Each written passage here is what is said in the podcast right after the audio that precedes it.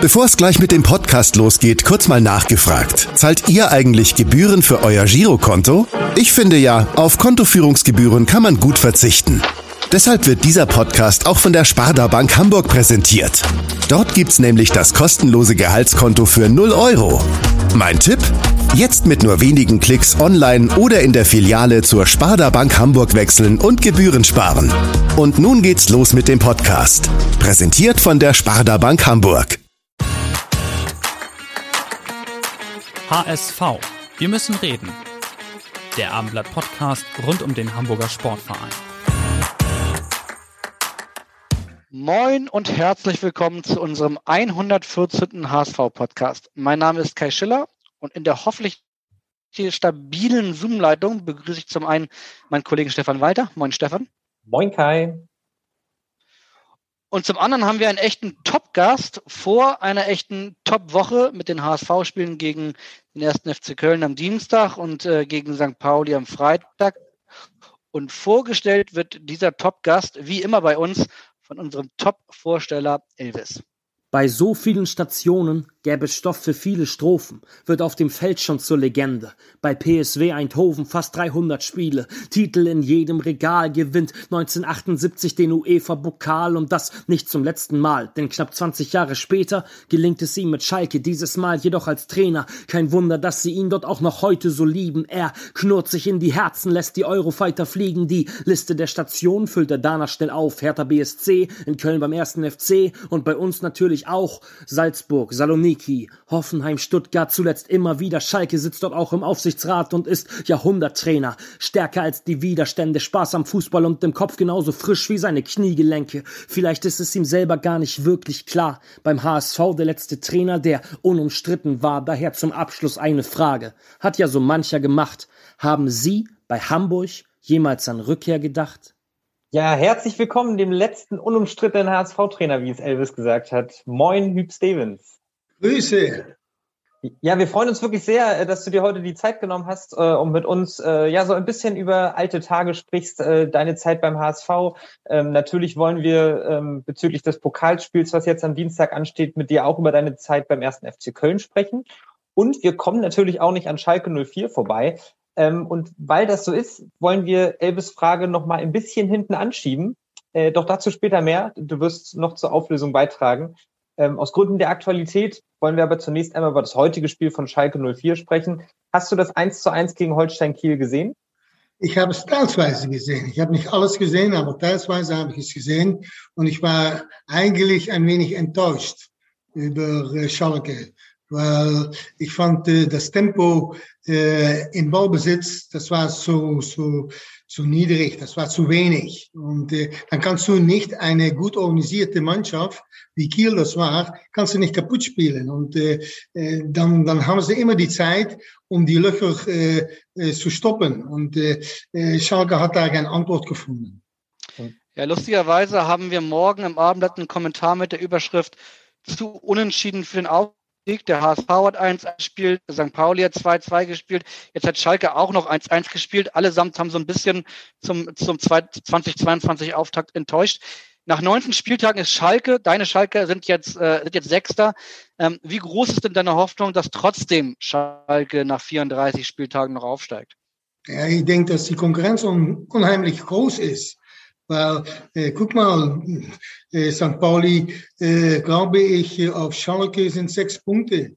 Und äh, die anderen, die sitzen dazwischen und äh, auch nach hinten, äh, Schalke sind noch Vereine, die mitmachen. Ähm, das wird wirklich ganz eng am Ende. Ich hoffe natürlich, dass die Traditionsvereine, ja, so wie Hamburg, ähm, ähm, Bremen und äh, Schalke es schaffen würde. Aber puh, das wird nicht einfach. Hast du von vornherein damit gerechnet, dass das für Schalke eine sehr schwere Saison wird? Schalke hatte immerhin auch einen enormen finanziellen Aufwand betrieben vor der Saison. Ja, ja wir wussten, dass das ein ganz schwieriges Jahr wurde. Und äh, wir haben auch äh, dann gesagt, äh, wir mussten nicht sagen, dass wir jetzt auch schon aufsteigen wollen. Eigentlich Ja, natürlich will man so, so schnell wie möglich wieder aufsteigen.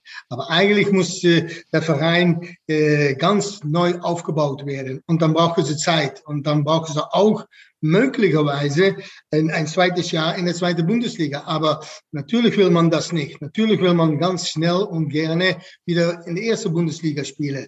Aber das könnte auch so sein, dass Schalke noch ein Jahr in der zweiten Bundesliga spielt. Es wird natürlich immer schwieriger. Das kann man vor allen Dingen in Hamburg beim HSV sehen. Die wollten auch kein zweites Jahr in der zweiten Liga. Sie wollten auch kein drittes und wollen ganz bestimmt kein viertes. Bei Schalke sitzt jetzt ein ehemaliger Hamburger mit Dimitris äh, Gramotzis auf der Bank. Die Ausgangslage scheint äh, aus der Ferne betrachtet für ihn ganz einfach. Wenn er aufsteigt, dann darf er wahrscheinlich bleiben. Wenn er nicht aufsteigt, dann wahrscheinlich eher nicht. Wie siehst du ihn als Trainer? Ähm, als, du bist ja sozusagen ehemaliger Trainerkollege. Wie, wie bewertest du seine Arbeit bislang bei Schalke? Ja, ich, muss, ich muss ehrlich sagen, dass äh, Dimitri gute Arbeit absolviert. Äh, er ist begeistert, das war er auch als Spieler, ja, äh, ein, ein, ein, ein richtiger Teamspieler. Und äh, ich glaube, das tut er jetzt auch als, äh, als äh, Trainer ja, dass er die Jungs doch äh, äh, auf eine richtige gute Art äh, erreichen kann. Ja, und äh, dann ist nicht nur der Trainer wichtig, äh, die Spieler, die sind äh, natürlich noch wichtiger, weil die müssen es ausführen. Und, und das Team um der Trainer herum, äh, das muss auch unheimlich äh, gut zusammenhalten. Und äh, ich glaube, so wie ich es das aus die Ferne jetzt sehe, dass das äh, das, äh, das wirkt ja, weil mit äh, Ruben Schröder und Peter Knebel haben sie doch auch erfahrene Leute, die das steuern von oben. Wir können natürlich keinen Hüb Stevens Podcast machen ohne eine Schalker Frage zu dieser Thematik. Und äh, die Schalker Frage kommt von einem echten Urgestein. Lieber Hüb, ich wünsche dir heute ein ganz angenehmes Gespräch und eine Frage hätte ich aber trotzdem an dich. Kannst du dir durchaus vorstellen, bei Hamburg nochmal Trainer zu werden? Dein ehemaliger Spieler Olaf Thon. Glück auf. Ja, Glück auf, sagt Olaf Thon. Seine Frage schließt sich ja ehrlicherweise nahtlos an die Frage von unserem HSV-Rapper Elvis an. Deswegen haben wir die ein bisschen hinten angestellt. Ähm, also Olaf Thon möchte wissen, ob du dir vorstellen könntest, irgendwann nochmal auf der HSV-Bank Platz zu nehmen. Ich kann mich das nicht vorstellen, weil glaub mir eins, da sind viele junge, gute Trainer, ja, die das äh, gut machen können. Und äh, da muss nicht so ein, so ein alter Sack wie ich noch auf der Bank sich äh, hinten setzen. Ich glaube, dass es besser ist, dass da jüngere Bursche kommen. Wir müssen natürlich noch mal ein bisschen auf Elvis Frage zurückkommen. Der hatte sie ja etwas anders formuliert als Olaf Thon und äh, ja. streng genommen wollte er wissen, ob du in den vergangenen 15 Jahren ähm, mal ernsthaft drüber nachgedacht hast, ähm, doch noch mal nach Hamburg zurückzukehren. War das so? Das stimmt. Äh, wir haben äh, Kontakte gehabt äh, nachhinein, aber das hat dann zu nichts geführt. Aber ja, ich hatte das äh, äh, auch gerne gemacht, weil äh, HSV und äh, Hamburg, ja, das, das passt. Und äh, es ist nicht umsonst, dass diese Vereine es so schwierig haben, weil jede Mannschaft, die gegen HSV, Werder Bremen, äh, äh FC Schalke 04 spielen, die geben immer äh, alles in die Spiele. Und darum ist es auch schwierig in der zweiten Bundesliga, um dann wieder aufzusteigen. Aber ich hatte mich das vorstellen können, ja. Wann da wir, ja unter uns, da wir ja unter uns sind, kannst du ja vielleicht noch mal verraten, äh, wann war das? Och, das ist lange her. Das, äh, puh, das ist, äh, ich denke, dass das all wieder, ich denke, zehn Jahre zurückliegt. Das heißt, wer war damals Sportchef? 2010, beim HSV waren ja viele Sportchefs, muss ich direkt mal überlegen. War das äh, Frank Arnesen? Nee, davor wahrscheinlich. Ja. ja. Ah, okay, Frank Arnesen. Ja, damit sind wir ehrlicherweise auch äh, direkt voll beim HSV ähm, nach dem kleinen Ausflug nach Schalke. Und äh, der spielt jetzt ja bekanntermaßen am Dienstag gegen dann e äh, ebenfalls Ex-Club, gegen den ersten FC Köln. Ja. Ähm, nachdem du jetzt Schalke heute ein bisschen, aber nicht alles geguckt hast, wie schaut es am Dienstag aus? Hast du dir einen Fernsehabend reserviert und guckst ab 18.30 Uhr zu? Ich denke schon, weil das sind doch Spiele, die man nicht vermissen möchte. Ja? Äh, wenn der HSV gegen äh, Köln spielt, wo sie auch äh, Trainer gewesen bist, dann willst du sich das auch anschauen. Das ist doch ganz normal. Wir haben uns ein wenig bei deiner Familie mal umgehört, um uns auf das Thema Köln gegen den HSV zu lenken. Und hier kommt eine Frage von deinem Sohnemann. Hallo Papa, erstmal ganz, ganz viel Spaß äh, bei der heutigen Podcast.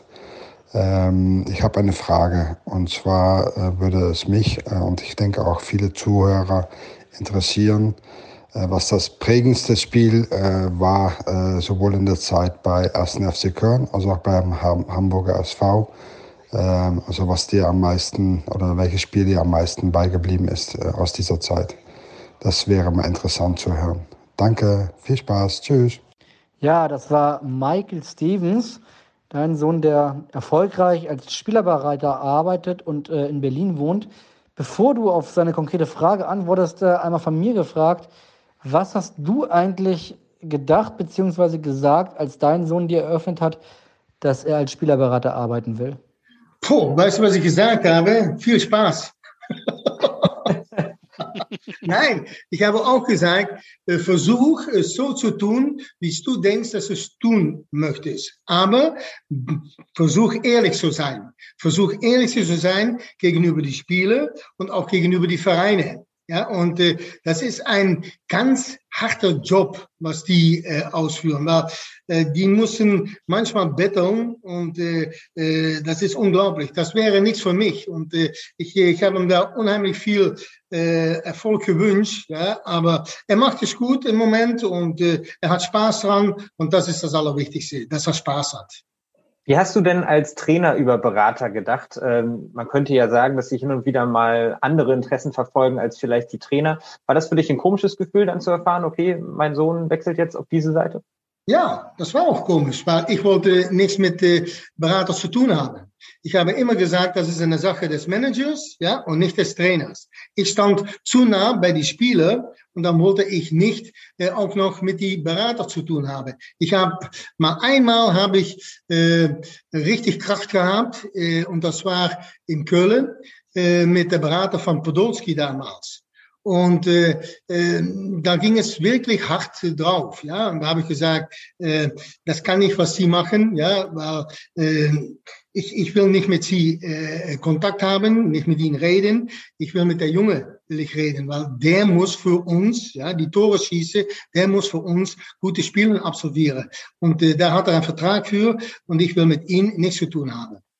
Ging es da um eine Gehaltserhöhung oder um einen Wechsel, den der Berater Nein, da ging es, da ging es um ähm, äh, äh, die Teilnahme von äh, Lukas Podolski äh, bei der Nationalmannschaft und bei die ähm, äh, unter 21, glaube ich, Mannschaft oder 20, unter 20 Mannschaft. Und die, die haben damals äh, kurz hintereinander äh, Turniere gehabt.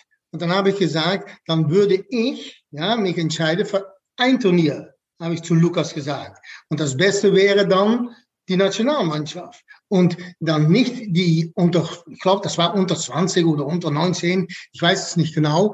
Äh, und das habe ich ihm geraten. Und dann ist äh, der Berater ist böse geworden auf mich und wo ich mich einmischen würde. Ich habe das nur äh, gesagt zu Lukas damals, um ihn zu schonen, um, um auch nicht so überbelasten. Ich erinnere mich, dass äh, Lukas Podolski ja 2004 als 18-Jähriger dann in Portugal bei der Europameisterschaft dabei war. Ähm, auf jeden Fall hat er sich ja offenbar deine Worte zu Herzen genommen, weil so schlecht war seine Saison damals nicht. 24 Tore, glaube ich, äh, in der Saison 2004, 2005 mit, als, als, als ihr mit Köln zusammen aufgestiegen seid. Ja. Ähm, also ich gehe mal davon aus, dass sich dein guter Draht zu Lukas Podolski ausgezahlt hat, oder? Ja, ich muss sagen, Lukas war ein super Junge.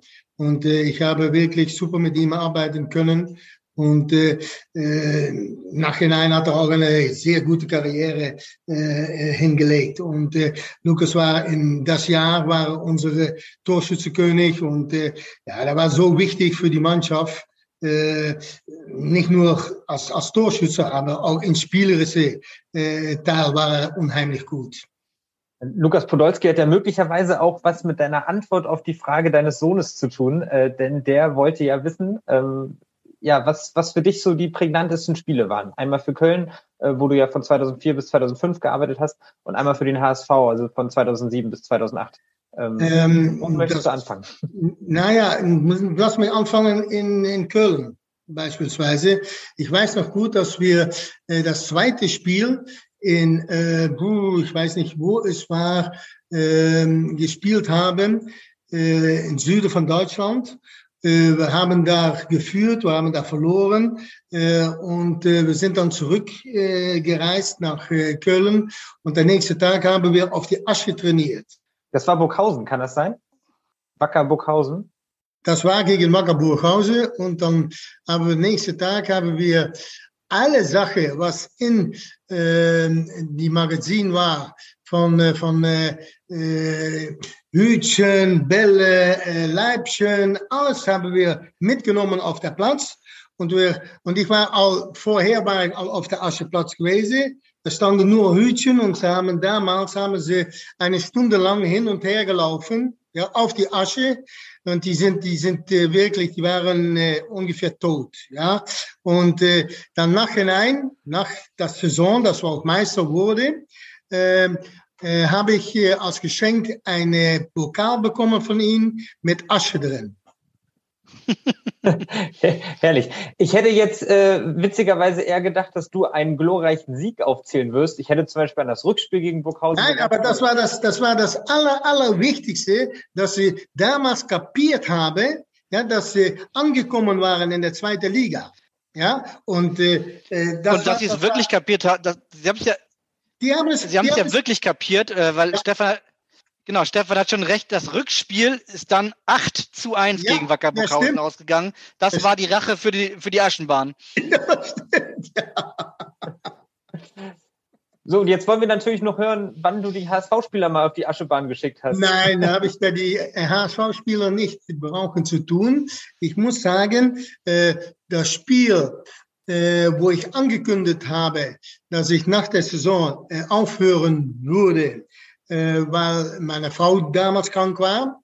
Äh, da muss ich sagen, äh, das Spiel, wo die Fans auch mich bedankt haben, das, äh, das steht mich noch immer nah. Weißt du noch, gegen wen das war? Äh, puh, ich glaube, wir haben das Spiel mit, mit, mit 5-0 oder so etwas gewonnen. Äh, das war ein von den letzten Spielen, war das. Also ich weiß noch, dass äh, das letzte Spiel, am letzten Spiel, der habt ihr ja gegen den KSC, da war ich auch im Stadion damals. KSC. 7-0 ja. habt ihr gewonnen und ich glaube, ihr habt danach eine Ehrenrunde gemacht und ja. das ganze Stadion ist wirklich aufgestanden. Das war Gänsehaut, Gänsehaut ja, pur. Stimmt. stimmt, das war das Spiel, ja. Ja. Das, das, das, das bleibt dich immer bei. Das ist doch klar. Ja, da, da hatten wir auch so ein bisschen mit gerechnet, dass du das nennen wirst. Das war natürlich ein sehr emotionaler Moment. Äh, emotional war auch der Aufstieg für dich mit Köln. Äh, mit dem HSV wiederum hast du den Abstieg verhindert und bist sogar nach Europa eingezogen. Ähm, ja. Wahrscheinlich kann man beide Clubs nur schwer vergleichen, auch wenn beides natürlich Traditionsclubs sind. Ähm, wir wollen das deswegen jetzt trotzdem mal versuchen, äh, da einen Vergleich herzustellen und haben deswegen die nächste Frage parat. Moin Trainer, eine Frage deines ehemaligen Spielers Christian Rahn beim ersten FC Köln. Gibt es große Unterschiede zwischen den beiden Traditionsclubs HSV und ersten FC Köln? Und zweite Frage, wie gelingt dem HSV in dieser Saison der Aufstieg? Viele Grüße, tschüss. Ja, das war Christian Rahn, den du in, äh, in Köln trainiert ja. hast. Und und äh, er hat gesagt, er hat eine Frage und stellt dann aber doch äh, lieber zwei Fragen. Ja, Frage Nummer eins ist, ähm, was denn die Gemeinsamkeiten aus deiner Sicht von diesen beiden wirklich großen Traditionsclubs Köln und Hamburg sind? Na, ich denke, dass es, äh, ich habe das auch äh, erwähnt, ja, äh, beide eine große Stadt. Köln ist eine große Stadt. Äh, äh, Hamburg ist eine große Stadt, ja. Äh, beide äh, Superfans, ja, äh, muss ich dazu sagen, dass in Köln noch schönere Lieder gesungen werden als in äh, Hamburg. Äh, aber auch Stimmt. in Hamburg, aber auch in Hamburg war es super, muss ich ehrlich sagen. Nein, äh, ich glaube, äh, da kannst du die beide äh, Vereine kannst du an vergleichen, ja. Äh, ich denke, dass Hamburg noch etwas sachlicher ist. Ja? Und äh, äh, weil in Hamburg hast du nicht äh, so viel mit Karneval zu tun und das hast du in Köln natürlich schon. Und äh, dann wird auch der Gag ja mitgenommen. Das ist doch klar. Und das musst du auch tun. Das musst du, das musst du dich einleben können. Und äh, äh ich denke, dass das der einzige Unterschied ist. Als, als kannst du noch verraten, als was du damals äh, beim ersten FC Köln müssen sich ja alle immer zum Karneval verkleiden, auch Spieler und Trainer. Hast du mitgemacht und als was bist du gegangen, wenn du mitgemacht hast? Ich habe mitgemacht und ich weiß nicht, was ich äh, getan habe. Ich glaube, dass ich etwas äh, als Bauer gegangen bin oder wie dann auch. Aber äh, ich habe mitgemacht, ja. Du hast ja wahrscheinlich auch noch das Bild von Steffen Baumgart im Kopf, äh, der dieses Jahr als, äh, ja, was war das eigentlich? So ein hüpfendes Häschen? ähm, Rosa Einhorn, würde ich sagen. Rosa Einhorn. Ja, aber, aber, aber das gehört dazu, ja. Und das darfst du auch nicht wegnehmen für die Spieler. Ja, äh, äh, auch das gehört dazu. Das ist das Leben äh, um einen Verein herum und das darfst du die Spieler nicht entnehmen. Wenn du das die Spieler entnimmst, äh, dann nimmst du unheimlich viel Gefühl weg und das kann nicht. Köln, als du damals in Köln warst und in der zweiten Liga gestartet bist, äh, ähm, du hast ja selber das zweite, den zweiten Spieltag erwähnt, äh, gegen ja. Burghausen verloren. Das Spiel davor hattet ihr unentschieden. Ihr hattet einen Wahnsinns Aufstiegsdruck, weil alle haben gesagt, Köln muss aufsteigen. Und trotzdem äh, schien euch dir dieser Aufstiegsdruck dann äh, im Laufe der Saison gar nichts auszumachen. Ihr seid sehr, sehr souverän Zweitligameister geworden. Ich glaube, am 31. Spieltag schon aufgestiegen. Das, ja. das, das war wirklich super souverän. Ähm, hat dir das wirklich nichts ausgemacht, dieser Druck? Nein. Nein, weil da, da, da, kommt, man, da, da kommt man klar mit. Da, da, das kann nicht anders. Ja, du musst damit umgehen können. Und äh, du musst den Druck versuchen wegzunehmen bei den Spielern. Und das habe ich getan. Ich habe äh, den Druck weggenommen bei den Spielern und ich habe oft, habe ich mich davor gestellt, ja, äh, dass, dass, dass ich äh, der Druck hatte. Aber auch ich konnte mit der Druck umgehen. In Hamburg ist es ja meistens in der Schlussphase vor allem immer wieder ein großes Thema, äh, das Thema Druck. Ähm, hast du eine Ferndiagnose, warum der HSV sich mit dieser Thematik so schwer tut, warum man immer das Gefühl hat, dass der ja, HSV diesem Druck auch erliegt? Ja, natürlich, weil äh, es ist nicht nur ähm, ähm, der Verein auf sich, es ist auch die Stadt. Ja, äh, denk mal ins dran, wie viele reiche Leute wohnen in Hamburg. Ja, die wollen auch unbedingt, dass HSV ja in der ersten Bundesliga ist. Äh, du, du nimmst immer extra Druck mit. Ja, wie viele Zeitungen sind nicht in Hamburg? Ja, äh, das ist unglaublich. Aber die legen auch wieder Druck drauf. Äh, und und das meine ich auch damit zu sagen, dass in Hamburg hast du mehr Druck als wo dann auch. Eigentlich hatte Christian Iran ja nur eine Frage, aber in dieser einen Frage wollte er als zweites dann auch noch was wissen, nämlich ähm, ob es der HSV denn in der Saison schaffen wird. Ich hoffe es. Ja, und dann kommt es wieder darauf an, dass man mm, der Druck weghalten kann von den Spielern. Ja, dass die Spieler nicht der Druck haben, aber äh, die Leute um die Mannschaft herum, die, die können und die müssen mit der Druck umgehen können. Aber die Spieler nehmen die der Druck weg. Ja, weil äh, die haben auch so viel Druck, äh, anders sage ich, guck mal nach die, das Medienfeld, ja, äh, wie groß das das ist. Und äh, äh da hat ein Spieler, der hat da Probleme mit, das ist doch klar. Das ist ein extra Druck, was du nicht nötig hast. Du hast, du hast jetzt gesagt, du hoffst, dass der HSV es dieses Jahr schafft. Meinst du wirklich, dass bei der Konkurrenz äh, St. Pauli und Darmstadt spielen ja auch so ein bisschen die Saison äh, ihrer Clubgeschichte ähm, und dann natürlich noch Schalke und Bremen und Heidenheim, die da oben auch mitmischen. Meinst du wirklich, dass es am Ende für den HSV dann auch reichen könnte? Ich glaube schon, weil ich gucke, äh, HSV ist jetzt auch äh, drei Jahre am Kämpfen dafür, ja, um, um auszusteigen. Und äh, äh, die wissen, in was für eine Situation dass sie kommen. St. Pauli nicht. Ja, die, wenn die der Druck bekommen, ja, in die letzten äh, fünf, sechs Spielen, dann bin ich gespannt, ob sie damit umgehen können. Dem HSV würde auf jeden Fall ein junger Podolski gut tun, der ja in deiner Aufstiegssaison mit Köln 24 Zweitligatore geschossen hat und das maßgeblich zum Aufstieg beigetragen hat. Äh, von ihm haben wir leider jetzt keine Frage im Petto, aber sehr wohl vom Architekten des damaligen Aufstiegs. Lieber Hüb, erstmal gute Besserung nach deiner Knie-OP und ein gesundes neues Jahr. Ähm, ja, in unserer gemeinsamen Zeit 24, 25 ähm, bist du als Frühaufsteher aufgefallen. Ich war zwar auch um acht im Büro, aber das hast du immer noch getoppt.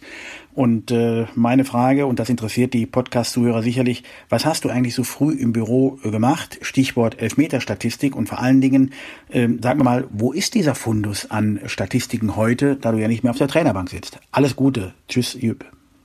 Schön. Das war Andreas Rettich, ne, der damalige ja. Sportchef vom FC, späterer DFL-Chef und dann noch bei St. Pauli als Geschäftsführer ja. tätig, äh, mit einer sehr interessanten Frage. Hüb, jetzt wollen wir natürlich wissen, was hatte es damals mit dieser Elfmeter-Statistik in aller Herrgottsfrüh auf sich? Nein, nein, dass, dass ich da so früh war, hatte nichts mit die Elfmeter. Ja, auch. Ja, weil ich hatte dann, äh, der Abend vorher hatte ich von alle Spiele, hatte ich mich die Elfmeter ausgesucht und die habe ich dann morgens reingebracht. Ja, aber äh, ich wollte da immer sein, wenn die Spieler ankamen. Ich wollte sehen, wie die auf das Trainingsgelände kamen. Ja, weil ähm, die ersten Eindrücke sind äh, natürlich unheimlich wichtig. Ja, äh, darum war in, ha in äh, Hamburg war es auch so bei HSV, dass sie immer vorbei die Tür des Trainers äh, gelaufen sind, wenn sie reingekommen sind. Ja, die, die, wir wollten nicht, dass sie durch die Garage gingen. Nein, sie musste vorbei an der Trainerstür mussten sie kommen. Ja, und dann hast du der eine Spieler, der sagte, ja, morgen, und der andere sagt, hey Trainer, guten Morgen, und wieder noch. Und dann siehst du auch einen Unterschied. Und dann weißt du auch, äh, äh, da können Probleme sein. Ja? Und wer war, wer war in Köln der, der beste Guten Morgen-Sager? Äh, wie ist Lukas Podolski morgens zum Training erschienen? Na, Lukas, äh, Lukas war freundlich. Lukas, äh, äh, derjenige, der war äh, damals, ich glaube, das war Streit, der hatte da noch mal Probleme mit, ja. Aber auch der hat sich da gefangen und er hat ganz normal reagiert. Also und so ganz nebenbei, also ganz nebenbei hast du dann, wenn du auf die Spieler gewartet hast, ja, um die Zeit zu vertreiben, alle Elfmeter von allen möglichen Spielen äh, in der Statistik eingetragen, um die Torhüter besser vorzubereiten, oder? Ja, ja, ja das, das, das habe ich getan für die Torhüter. Die haben dann auch jedes Mal vor ein Spiel, haben sie eine Liste von mir bekommen, äh, wo die möglichen Elfmeter-Schützen ja, schießen konnten. Hast du diese Unterlagen eigentlich noch? Das ist ja ein Nein. unglaublicher äh, Schatz Nein. eigentlich, ne? Nein, die habe ich nicht mehr. Die habe ich damals, habe ich die in äh, Hoffenheim, habe ich die an äh, äh, SAS damals äh, übergeben. Und die sind dann weiter mitgegangen. Ja, ich sag mal schade eigentlich, aber äh, heute im Internetzeitalter ist das wahrscheinlich alles zack, zack, zack mit ein paar Klicks getan, beziehungsweise es gibt ja wahnsinnige Statistikdatenbänke und äh, ähm, das ist eigentlich schade, dass man sowas gar nicht mehr hat. Aber du scheinst ja auf jeden Fall eine große Expertise in Sachen Elfmetern zu haben. Wer würde denn deiner Meinung nach, sollte es am Dienstag zum Elfmeterschießen kommen zwischen Köln und dem HSV, wer, wer hätte da die Nase vorn? Hast du da noch in Sachen Elfmeter einen Tipp für uns? Nein, weiß ich nicht. Es sind alle andere Spieler, ja, die ich nicht trainiert habe. Und von daher ist das ganz schwierig zu sagen, äh, welche Spieler äh, ein guter Elfmeter-Schütze äh, ist oder wie dann auch. Aber äh, glaub mir, äh, du kannst das auch nicht äh, trainieren, ein Elfmeter äh, zu schießen. Ja, wenn du da stehst, dann hast du mit der Druck von oder ein volles Stadion oder ein leeres Stadion. Want dat is Druck, ja, wenn sie da steht. Ich glaube, dass es noch schlimmer ist in ein leeres Stadion dann in ein volles Stadion, um einen Elfmeter zu nehmen. Ja, und darum denke ich, äh, puh, das ist ganz schwierig, wer da cool in ist. Welche Spielertyp macht das? Ja, äh, und dann hast du Typen dabei, die können das, ja, die, und die, die schießen dem so, wie sie das auch wollen. Sollte es tatsächlich zu einem Elfmeterschießen kommen, dann stünden natürlich auch die beiden Torhüter im Mittelpunkt. Ja. Ähm, beim HSV wird natürlich Daniel Heuer Fernandes das Torhüten. Ähm, in Köln ist das noch gar nicht so klar. Also ursprünglich hieß es ja mal, dass, ähm, dass Timo Horn äh, eine Chance bekommen wird, nachdem zuletzt ja immer Marvin Schwebe während Horns äh, Verletzung auch im Tor stand.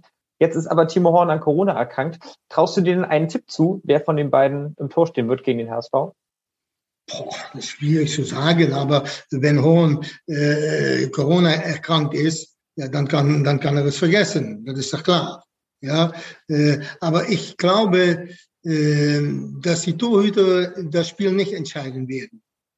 Ich denke, dass das äh, das beste Team tut. Ja, und äh, äh ich glaube, dass äh, HSV äh, doch überraschen kann. Ah, okay, das werden unsere Hörer auf jeden Fall gern hören. Trotzdem eine Nachfrage zum Torhüter. Daniel Heuer Fernandes spielt eine sehr starke Saison, war jetzt ein paar Spiele verletzt vor der Winterpause, hat davor aber wirklich sehr überzeugt, was insofern viel überrascht hat, weil er ja letzte Saison ähm, gar nicht gespielt hat ähm, und äh, jetzt aber wirklich einer der Leistungsträger ist. Aus der Ferne betrachtet, du wirst ja jetzt nicht alle Spiele 90 Minuten gesehen haben, aber ja ein bisschen schon was. Ähm, gefällt er dir gut als Torhüter? Ja, finde ich schon. Äh, lass mich so sagen, ja. Äh, ein Torwart, ja, äh, ist ein Einzelgänger. Ja, der steht da im Tor und der ist der armste Sau. Wenn der zehn gute äh, Saves macht ja, und, und einmal ein, ein Ball durchlässt, der haltbar ist, dann ist er doch das Arsch. Ja? Und dann äh, muss der unterstützt werden.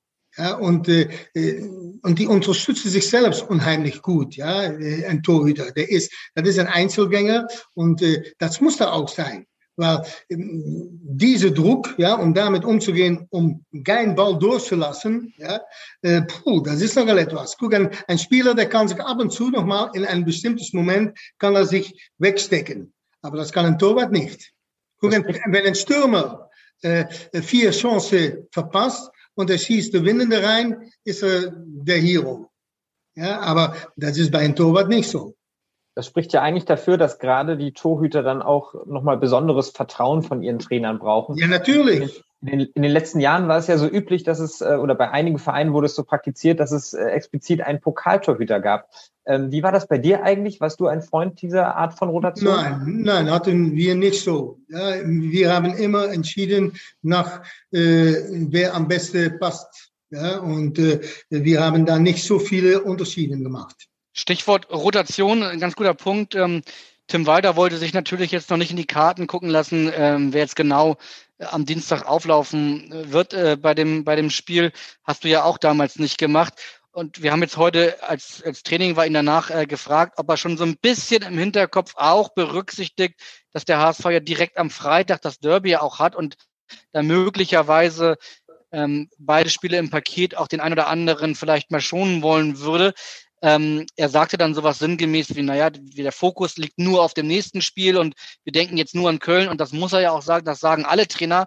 Aber jetzt mal ganz ehrlich, ist das nicht eigentlich Blödsinn? Ist es nicht schon so, dass man als Trainer sehr wohl sich Gedanken macht, wir haben jetzt zwei wichtige Spiele, wie können wir das im Paket am besten angehen? Das musst du tun. Das kann nicht anders. Du, du musst, äh, guck, wenn ein Spieler ähm, äh, beispielsweise äh, angeschlagen ist, ja, dann kann es sein, dass du so ein Spieler schonst und dass du sagst, äh, äh, wir lassen dich jetzt raus, ja, weil das Risiko ist so groß, für eine noch schwerere Verletzung dich zuzuziehen. Äh, dann hältst du ihn raus und dann äh, tust du beispielsweise ihn schonen. Äh, nochmals, aber ich habe auch ja, immer gelernt, von das erste Spiel ist das wichtigste Spiel. Ja? Und äh, dann musst du als Spieler, musst du das auch äh, äh, hinkriegen, um drei Spiele in einer Woche. Ja, du musst dich gut pflegen, du musst, äh, äh bei Pflege hört Ruhe, bei Pflege hört auch Training, aber bei Pflege hört auch äh, äh, gutes Essen. Ja, äh, das ist unheimlich wichtig. Ein Profi muss drei Spiele in einer Woche absolvieren können. Das muss kein Problem sein. Du hast äh, gesagt, das nächste Spiel ist das Wichtigste. Das nächste Spiel ist ja das Pokalspiel. Jetzt habe ich gerade ganz kurz vor diesem Podcast mit einem befreundeten Kollegen telefoniert. Den wirst du nicht kennen, aber der äh, wollte unbedingt dir eine Frage stellen zum Pokal. Und äh, deswegen hören wir jetzt einmal ganz kurz seine Frage, die Frage von Olli Wurm. Hallo Herr Stevens, Oliver Wurm hier. Ich habe eine Frage zum Mythos DFB-Pokal. Als Trainer ist es Ihnen ja, und ich glaube, da gibt es nicht viele, gelungen, nicht nur den DFB-Pokal mit dem FC Schalke 04 zu holen, sondern ihn auch in der Saison darauf zu verteidigen. Was macht aus Ihrer Sicht diesen besonderen Reiz des DFB-Pokals aus? Und würden Sie sagen, dass man als Verein auch tatsächlich sich mal auf diesen Wettbewerb eine Saison lang voll konzentrieren sollte? Natürlich nicht die Liga außer Acht lassend, aber diesen Pott, dieses Erlebnis Berlin mal zu erleben? Das ist eine gute Frage. Ja, ähm, natürlich, aber darum sage ich auch, das erste Spiel ist das Wichtigste. Und äh, wir haben auch damals, haben wir äh, gesagt, äh, wir gehen vorein und wir sehen schon, wie ein Spiel läuft. Ob ich dann eine schonen kann oder nicht schonen kann. Aber wir wollten immer gerne gewinnen. Ja, und äh, äh, das ist doch auch ein Reiz für einen Spieler, um in Berlin spielen zu können. Ja, in ein Endspiel. Das ist doch super. Und von daher äh, ist das auch für einen Spieler eine Herausforderung, um in das Endspiel zu kommen. Olli hat es ja eben schon gesagt, Sie, Sie haben's, du hast es tatsächlich geschafft, äh, zweimal in Folge den DFB-Pokal in Berlin zu gewinnen mit Schalke. Kannst du uns mal einmal ganz kurz mitnehmen nach Berlin? Ähm, dieser Mythos-Finale in Berlin, du hast es zweimal geschafft. Was, was ist das für ein Gefühl, als Trainer da zu stehen, den Pokal hochzuholen? Was sind die Erinnerungen, die dir kommen an diese beiden wahrscheinlich ja unvergesslichen Nächte von Berlin? Äh, ich glaube, das erste, das war äh, Leverkusen oder war das Union? Ja, das erste war Union und danach Leverkusen Union, ja, später, Union. War das. das war das Schwierigste. Das erste war das Schwierigste, weil Union Berlin war damals in der zweiten Bundesliga. Und die haben es geschafft, äh, zu Hause in das Olympiastadion zu spielen. Und äh, unsere Fans, die immer uns äh, unterstützt haben, auch damals haben sie uns unterstützt, aber äh, da waren mehr Berliner dann Schalker. Ja, und darum war das so schwierig, das Spiel. Äh, und man muss nicht vergessen, ich glaube, das war das Jahr, dass wir äh, vier Minuten Meister waren. Ja. Und eine Woche später war das Spiel gegen Union Berlin. Ja, und äh, das war äh, nicht so einfach, um die Spieler äh, die Köpfe wieder hinzubekommen, um vorzugehen für das äh, äh, Pokalspiel. Und konnten Sie diesen, konntest du diesen Abend äh, dann richtig genießen und feiern, obwohl dieses, dieses dieses historische Ereignis der Nichtmeisterschaft oder ja. der Meisterschaft der Herzen wenige Tage vorher ja wirklich ähm, wie, also ganz schwer über Schalke lag? Ja, natürlich, aber ich habe die Jungs nach das äh, Spiel, äh, wo wir dann kein Meister wurden, ja, äh, zu Hause nach das Spiel habe ich sie zusammengerufen und habe gesagt, ihr geht erstmal in zwei, drei Tage nach Hause, ja, und geht euch vorbereiten auf das Endspiel weil äh, das ist auch ja äh, ein Preis, was du gewinnen kannst. Ja, und äh, dann hast du wenigstens noch etwas. Ja, und natürlich ist diese Enttäuschung unheimlich groß. Aber das müssen wir wegstecken und dann werden wir noch größer, wenn wir dann den Pokal gewinnen. Und ich sage es, ja, da waren Spieler auf der Platz, die waren wirklich nicht mit ihren Gedanken bei das Spiel. Die waren noch immer eine Woche vorher mit ihren Gedanken. Aber nach das Spiel so, so lief, ja, der, der beste Spieler auf der Platz damals war Jörg Böhme, weil der hat sich nie gekümmert um das eine oder das andere.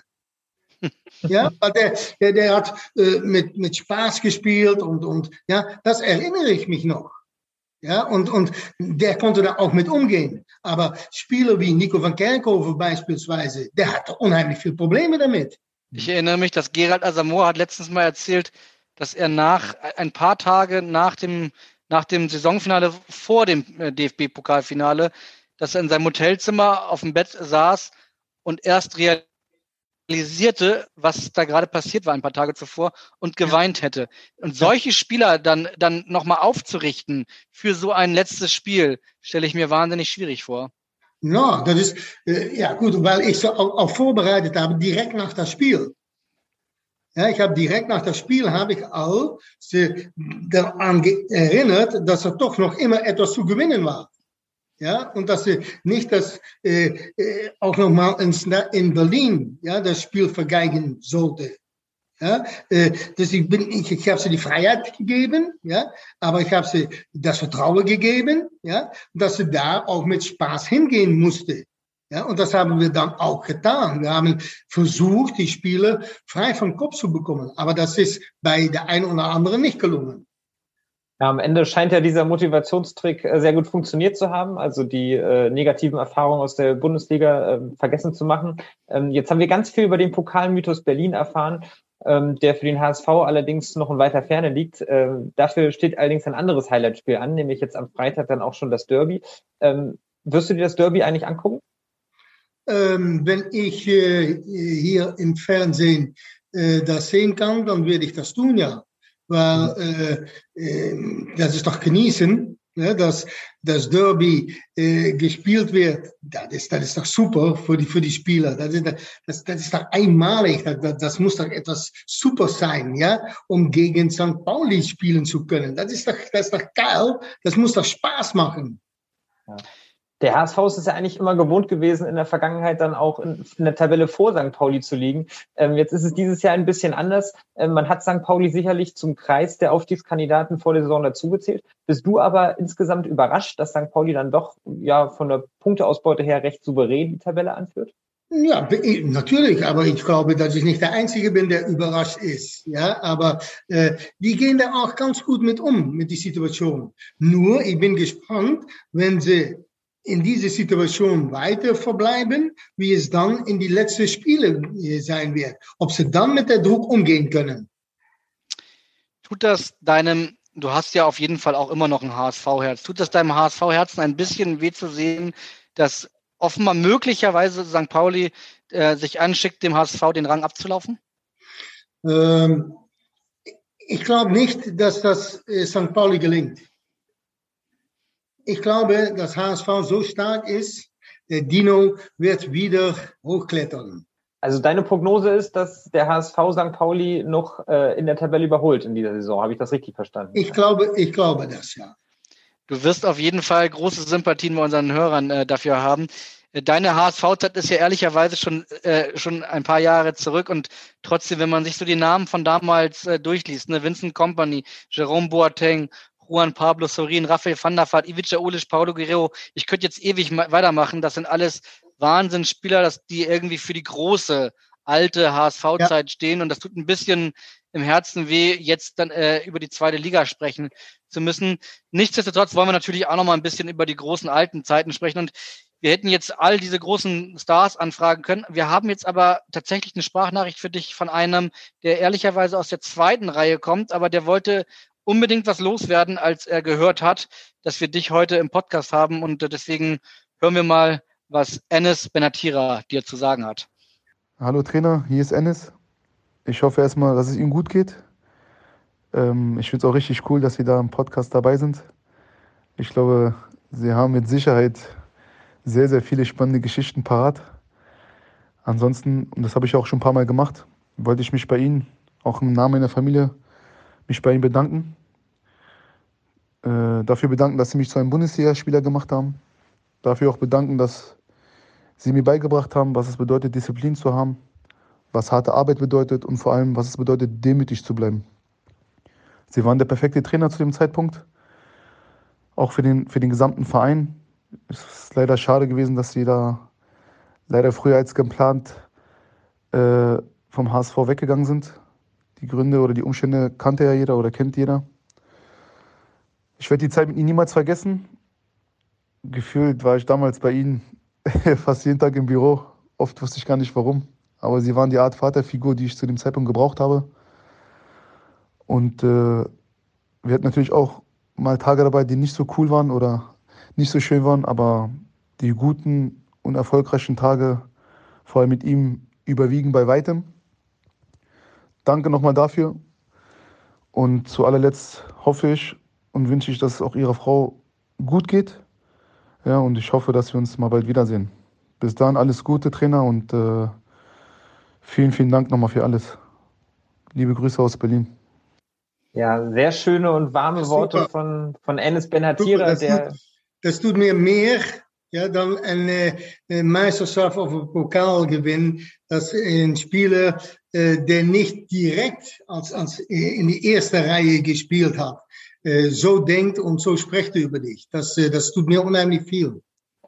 Was habt ihr damals alles so besprochen, äh, wenn er jeden Tag dein Trainerbüro aufgesucht hat? Habt ihr auch euch privat dann einfach mal ausgetauscht? Ja, auch, äh, aber über alles, ja, wie er äh, geschlafen hat, wie er äh, gefrühstückt hat, äh, wie dann auch und was dann auch, ja. Nein, aber da kamen so viele Sachen nach vorne und wie er auch äh, das Fußball leben sollte, ja, äh, wie er damit umgehen musste, ja, äh, und, und darum finde ich das super, dass er diese Worte jetzt ausspricht, ja, dass er noch immer dankbar ist dafür.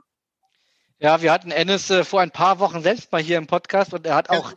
er hat auch erzählt, dass er früher, als er noch jung war und, und als ganz junger Bursche zum HSV gekommen ist, natürlich auch noch äh, wie sagt man so schön, Flausen im Kopf hatte. Ich könnte mir vorstellen, dass er dann bestimmt schon ab und an mal in deinem Büro auch mal zum Rapport antanzen musste und, und sich eine kleine Kopfwäsche gefallen lassen musste, oder? Ja, mal, das gehört doch auch dazu. Sehe ich bei einem jungen Spieler, ja, der wird, äh, dann äh, da kommt und der denkt von, ja, ich möchte das hier machen und ich will die Welt erobern und wie dann auch, ja, dann musst du auch ab und zu mal auf die Bremse drücken, ja, und äh, ein Spieler deutlich machen, dass da unheimlich viel äh, äh, Arbeit äh, zugrunde liegt, ja, um da zu kommen.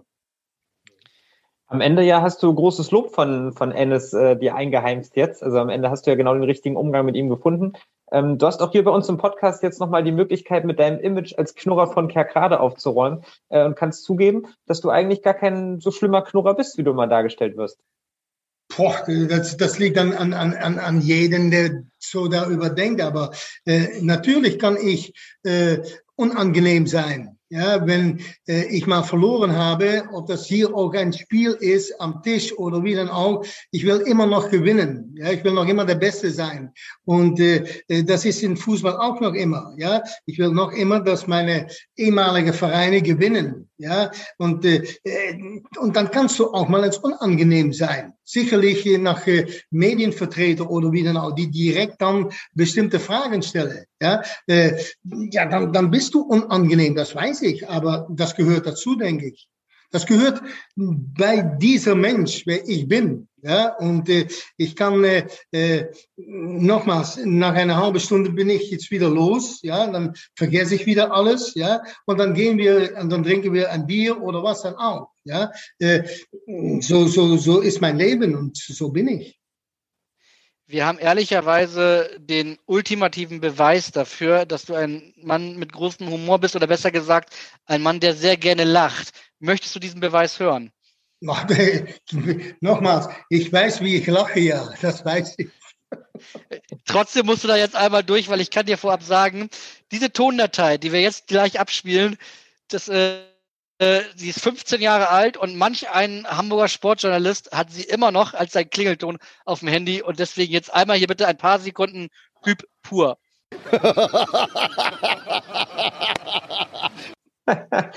ja, herrlich. Super.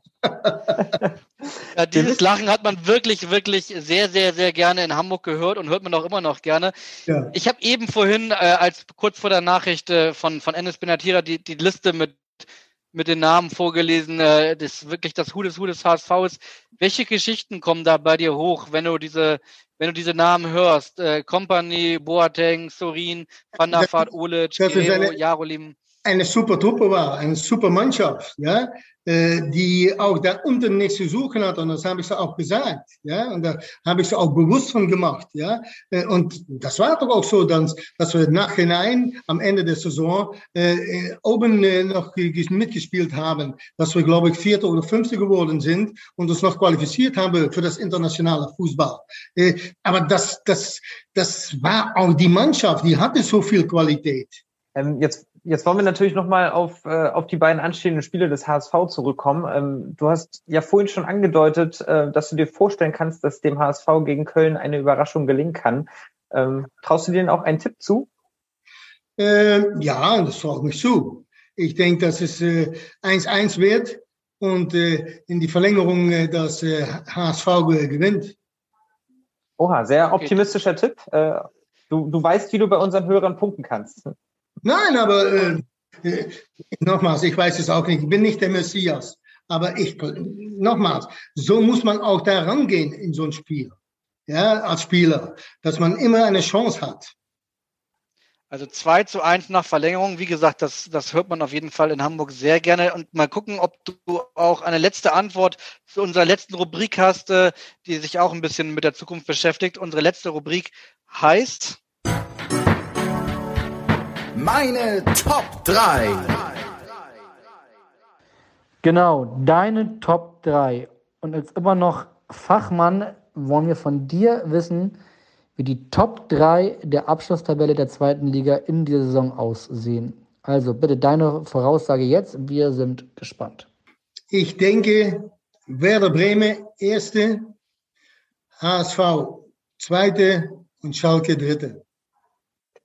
Gut, damit äh, hast du dann nochmal belegt, dass der HSV an St. Pauli in der Tabelle vorbeiziehen wird, äh, nach deiner Ansicht.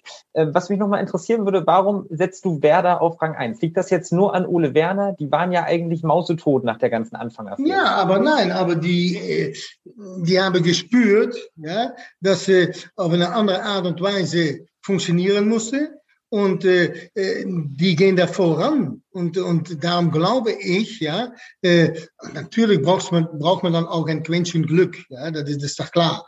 Aber darum glaube ich, dass Bremen am Ende äh, ja, ganz oben steht. Gut, dass Bremen Ende oben steht, das könnte man in Hamburg verschmerzen, wenn der HSV tatsächlich Zweiter wird. Ähm, und das wird dann hier auch jeder gerne hören und hat jeder gerne gehört. Wir haben auf jeden Fall super gerne dir eine Stunde lang zugehört. Es hat total Spaß gebracht, mal wieder deine Stimme und vor allen Dingen dein Lachen zu hören. Und äh, vielen lieben Dank, dass du dir die Zeit genommen hast für uns. Gerne.